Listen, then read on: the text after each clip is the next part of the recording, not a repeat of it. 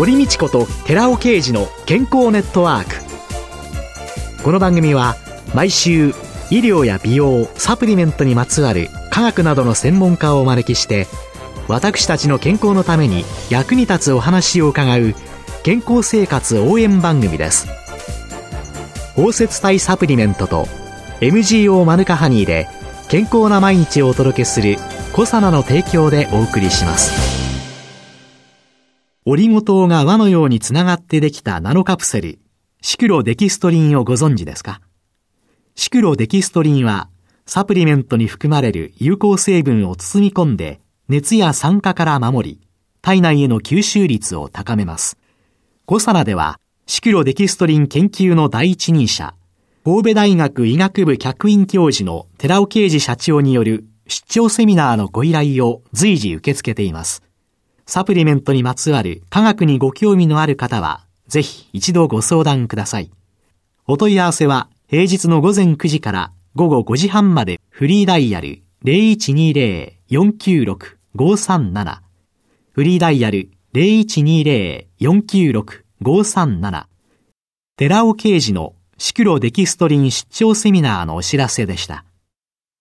こんにちは、堀道子です。今月はアンチエイジングアドバイザーでエイジレスビューティー研究家の遠藤幸子さんをゲストに迎えて遠藤さんの最新アンチエイジング情報と題してお送りします。5歳若返る美容ネタってその他にも何かありますか？そうですね。だんだん年齢を重ねると顔の下半分が長くなっていくっていうことを一つ言えると思うんですよね。もうそれは実感。はい、うん。それで、この5歳若返る美容ネタとしてご紹介できるものがあるとしたら、2つあるんですけれども、ええ、1つは、まず、うって笑っていただいて、笑った時の頬の位置っていうのもどんどん下がってくると思うんですよね。それを、こう少し笑ってあげるっていう風に、こう下から指で支えてあげてあげると、こう表情筋を鍛えることにつながるんですよね。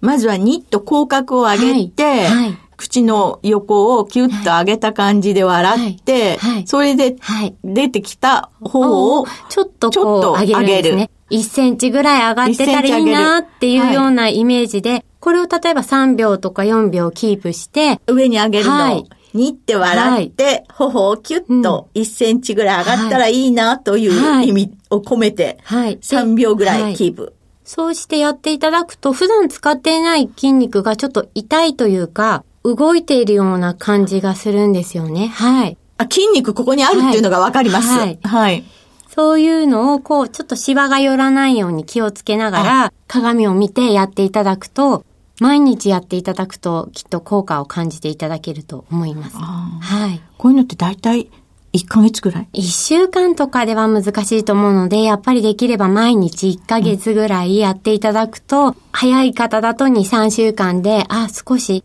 頬の位置が違うかなとか、こう笑った時に、例えばほうれい線があれば、始まりの部分が少し高くなったかなっていうのをご実感いただけるんじゃないかなと思いますね。はい。じゃあ、ニッと笑って、はい。頬を上げる。はい。それが、はい。まず一つ。はい。で、もう一つはですね、ちょっと親指を、私柔らかいんですけれども、こう反り返るような形で、指先が下に向くような形で、小鼻の横にこう、手を添えていただいてギュッて押していただくと、痛いって感じていらっしゃる方、ここに老廃物、小鼻の脇のところに老廃物が溜まってるっていうことなんですね。ああ、はい。えっと、親指を、爪を下にして、はい、親指の腹を上にして、はいはい、その親指の腹で、はい、はい、小鼻の脇の、小鼻の、例えばほうれい線があったとしたら、そこの始まりの部分あたりですね、頬の横の、のええ、そこにぎゅーっと親指を添えて押すと、痛い方っていうのがきっといらっしゃると思うんですよね。いや、痛いですよ、私。はい、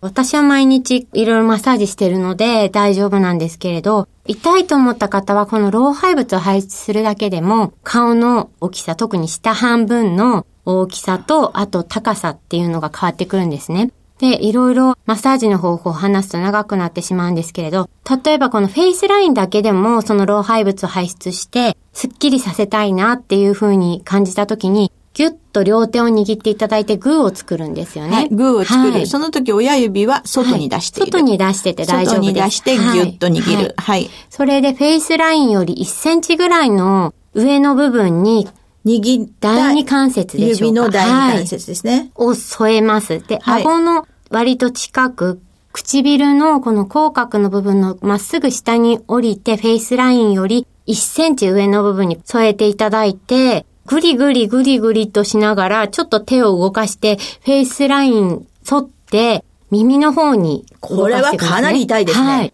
こういう風にすると多分老廃物がどんどん。で、最後は耳の付け根からデコルテに向かって人差し指と中指を添えてぎゅーっとデコルテに流すっていうのをやるだけでも顔の下半分のリフトアップとあと小顔効果につながりますね。特に頬が長いなですとか、フェイスラインがちょっと二重顎になってるなとかって感じてる方こそやっていただくと、あの、シュッとしてきますね。はい。遠藤さんは、はいまあ、失礼ですけれども、もうすぐ40はい。歳ということで、40代のご自分っていうのをはい、どのようにイメージされます？こう、今、私はもう60を過ぎていて、それで、そのいろんなのを教えていただきながら、60ぐらいになっちゃうと、はっきり言ってどうでもよくなっちゃうところもあったりとかね、情けないながら。でも、こうやってお話しして、とってもね、若々しくって、そして、いつも輝いていたい遠藤さんを見ていると、はい。あ、私もそんな年代があって、あ、私も、やっぱりもう少し頑張ろうかななんて思いながら、今月ずっと伺ってきたんですけれども、はいそういう中で遠藤さん自身がはい40の自分とか、はい。50の自分とか、はい。あるいは60とかはいっていうのを今自分の中ではどんな風にお考えになってるんでしょうか？そうですね。あっという間にもう40になるんだなっていうふうに感じてるんですけれど、うんまだ40代っていうのは30代の延長で、30代は正直、私の場合は子育てにすごく忙しくて、途中からこういうお仕事始めさせていただいて、余計その両立でバタバタしながら、毎日ただ一生懸命に過ごしてきた感じなんですけれども、もう上の子も6年生になりまして、40代になるとだいぶこう子育てが一段落して、自分の時間っていうのがすごくできると思うので、それを活かしていろんなことにアクティブに取り組んでいく40代にしたいなっていうふうに感じてますね。だから決して老化というか年齢を重ねて老けるっていうことを感じるんではなくて、あの、どんどん自分の時間ができて、どんな風に自分が変わっていけるだろうっていう過程を楽しみながら、自分を楽しみながらやっていける40代かなっていう風に想像しています。30代子育てでとっても忙しく、そんな時を過ごしながらも、はい。アンチエイジングというような形ではい。い。ろんなものに興味を持たれ、はい。そういうのをこれから本当に社会に向かって、はい。どんどん今までね、はい。投げてらした種を、は もっと大きく大きくね、開かせる時代になってくるんだろうなというふうに思いますけれども、はい。美容に関する考え方とか、はい。あるいは化粧品を試す、その着眼点っていうのは、はい。年とともにやっぱり変わってきました？肌悩みがないときは、正直化粧品は何も使ってもいいっていうような感じで美容に関して捉えていたんですね。今の状態をキーププラス何か嫌なこうエイジングサインが出てこないように予防っていうことでしかなかった美容が何か気になることを改善するためのものに変わったっていうことは一つあると思いますね。予防から改善ね。はいそういうふうに変わってきた。はいその商品を購入するときとか試すときも、そういう視点。そうですね。はい。そうすると、じゃあ40代になってからのはい自分史上最高の綺麗のイメージっていうのははい。どんなものですか？そうですね。一言で言うと、やっぱり進化していきたいっていうことなので、外側の綺麗っていうのは内面も関係しているので、決してこうシワがなくて、シミがなくて、肌が綺麗なのが綺麗なのではなくて、人に例えば優しくなれたり、もっと余裕を持てたり、そういうこともすごく大事だと思うので、40代になるとまた体の変化とかっていうのもあると思うんですけれど、そういうことをなんかしなやかに受け止めて、常に努力して、自分の目指すところに向かって頑張っていきたいなっていうふうに考えています。日本の考え方なんでしょうかね。男性もそうなんでしょうけど、特に女性に対しては、はい。昔のね、の正規分布みたいなね、はい、お山の図があって、はい、えー、何歳がピークで、うん、あとは落ちていくだけというようなね、はい、そんな捉え方があるようにも思ったりするんですけれども、そうじゃないですよね。昨日の自分より今日の自分の方がいろんなこと知ってるし、いろんなこと分かってるし。今はこう目の前にあることで、どうしてもいっぱいいっぱいになってしまいがちなんですけれど、うん、もっと発信していくっていうことを書くだけじゃなくて、言葉で実際に目の前の方に伝えていく活動っていうのも、もう少し広げていきたいなっていうふうに考えていますね。で、今はちょっと正直、いろんな意味で実感がないんですね。あの、子供のことも今までと変わりなくやりたい、家のことも変わりなくやりたい、プラス仕事ってなると、本当にいろんな自分の時間の中でのやりとりっていうことでしかないんですけれども、もう少しその比重がどんどん家に関することで少なくなっていって、どんどんこう活動の場所を広げながら、直接例えばあの、アンチエイジングの方法を人に伝えていくだとか、そういう活動も今後はちょっと考えて行動していきたいなっていうふうに考えています。最後に、こんなことはちょっと知ってるといいじゃないのかなって思うようなことを、はい、今日リスナーの方に、はい、え教えていただけますか？はい。化粧品の塗り方なんですよね。はい。塗り方をちょっと変えるだけで、その効果を感じることができるかどうかってちょっと左右されることがあるので、それをご紹介したいと思うんですけれど、まず、もう20代も後半にもなると、毛穴っていうのは上を向いていなくて下を向いているっていうことをまず皆さんちょっと覚えておいていただきたいんですけれども、うん、そうすると、こう、例えば上から下にこう縫っても、毛穴が下向いていたら入らないですよね。うん、で、下も真下を向いてるんではなくて、毛穴が開いてるの気になる方は、こう、近くで鏡をご覧いただきたいんですけど。拡大鏡がここで生きてくるわけですね。そうすると、こう、毛穴が斜め下方向に開いてるとか、ご自分の形がこう丸だとか、観察してわかることができると思うんですね。そうすると、その方向に向かって塗り込むっていうことがまず大切になってくるんですね。私の場合、やっぱり斜め下に向いているので、その方向にこう逆らうように。毛穴なんて、ここから何にも見えないですよ。あります。それを毛穴に成分を届けるんだっていうふうにこう斜めに入れまして、で、なおかつ最後にこう手のひらで覆って馴染ませて、一つ一つの工程にこう時間をかけるんですね。よく忙しい方って化粧水がまだ入りきっていないのに、次のものを重ねて、どんどんこうぬるぬるしている中に日焼け止めとか塗られても、ちょっと崩れやすくなるですとか、ちゃんと成分を肌に入れられてないっていうことがあるので、まずその毛穴の方向と一つ一つのアイテムを重ねる感覚をちょっと開けていただくってことを工夫していただくだけで、だいぶちょっと肌が変わってくると思いますね。遠藤さんは、はい、例えば化粧水を塗って、はい、その後乳液を塗るとしたら、はい、どのくらい時間をお分けになってんですか？そうですね。まず化粧水も5回とか6回とか回数を重ねて入れるんですけれども、1回だけではなくて、そうするとこう、化粧水が入った表面にベタベタ感というか、水分が残っていないなって感じた時に次のものをどんどん入れていくので、2、3分ぐらいは、例えば化粧水と乳液だとかクリームの間隔は開けていますね。じゃあまずそこからですね、私も。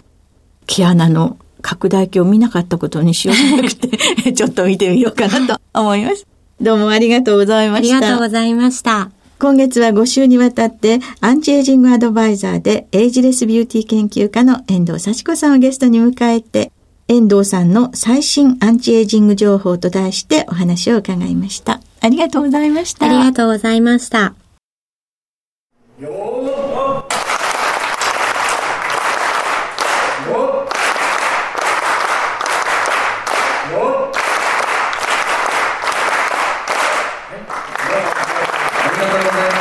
こんにちは。小皿の鈴木健二です。小皿ワンポイント情報のコーナーです。去る7月15日小皿の関連会社シクロケムの新社屋落成記念パーティーが神戸ポートピアホテルで開かれました。今回はパーティーの会場で小皿とシクロケムの代表取締役社長寺尾啓二さんに伺います。このほど社屋を新しくされたのはなぜでしょうか？神戸ビジネスセンター国際ビジネスセンターというところに入ってたんですけれどもスペースがだいぶ従業員が増えてきました関係で足りなくなってきたということと研究をもう少し広く進めていきたいということでラボも必要というようなことでちょうどタイミング的には会社が伸びて、えいる状況に合わせて、え新社屋を持ってはどうかという時期に来たということであります。テニスコートも新設されてるんですがそちらの狙いは何でしょうか？私どもシクロケムの関連会社コサナという会社がありますけどもコサナはラテン語で健康という意味でありまして健康で社会貢献するために進めている会社と理解していただきたいんですけどもメインの製品といたしましてはマヌカハニーみたいな健康に寄与するような食品であったり Rα リポ酸とかコエンザミ Q10 といった健康機能性素材っていうものを開発しているわけですけども食事だけで健康になれるものではないと。もう一つ大事なのは運動。運動と食事の組み合わせがあって初めて人は健康になれると考えられますので一番身軽なスポーツということでテニスを選んだわけです。でテニスコートを併設いたしました。創業から今日まで振り返っていかがでしょうか？私は本当に不思議にいい人に恵まれた。社外の人もそうですけれども特に社員たちすごいいいメンバーに恵まれたこともありまして創業当時2億円だったビジネスが14年目になるんですけども10年目の節目の際に20億円に成長しさらに今では36億円というように急成長を遂げているということで非常に幸せに思っております。今後の目標はいかがでしょうか？新しいところに挑戦しようというところで、えー、私はテニスをやってきたんですけどもテニスを運動の一つとして、えー、やってきたんですけれどもそれから高齢者に向けてリハビリテーションつまり高齢者がすでに歩けなくなって車椅子であるとかさらには寝たきりになってしまっている状態でも再び戻れる可能性があるということでリハビリテーションをできるような施設を作ることにしておりましてテニスだけではなくてリハビリテーションも加えて高齢者が運動と食事で元気を取り戻す健康寿命を少しでも伸ばすっていうような仕事に取り組んでいきたいと思っております。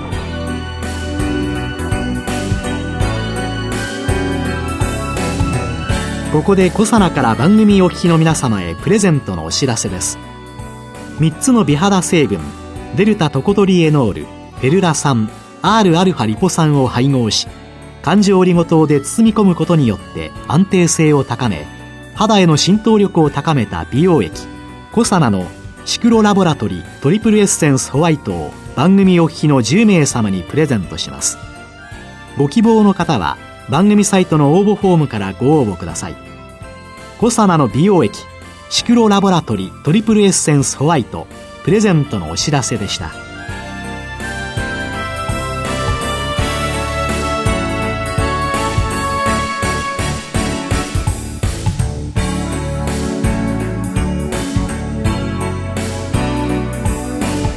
堀道子と寺尾啓二の健康ネットワーク。この番組は包摂体サプリメントと MGO マヌカハニーで健康な毎日をお届けするコサナの提供でお送りしました。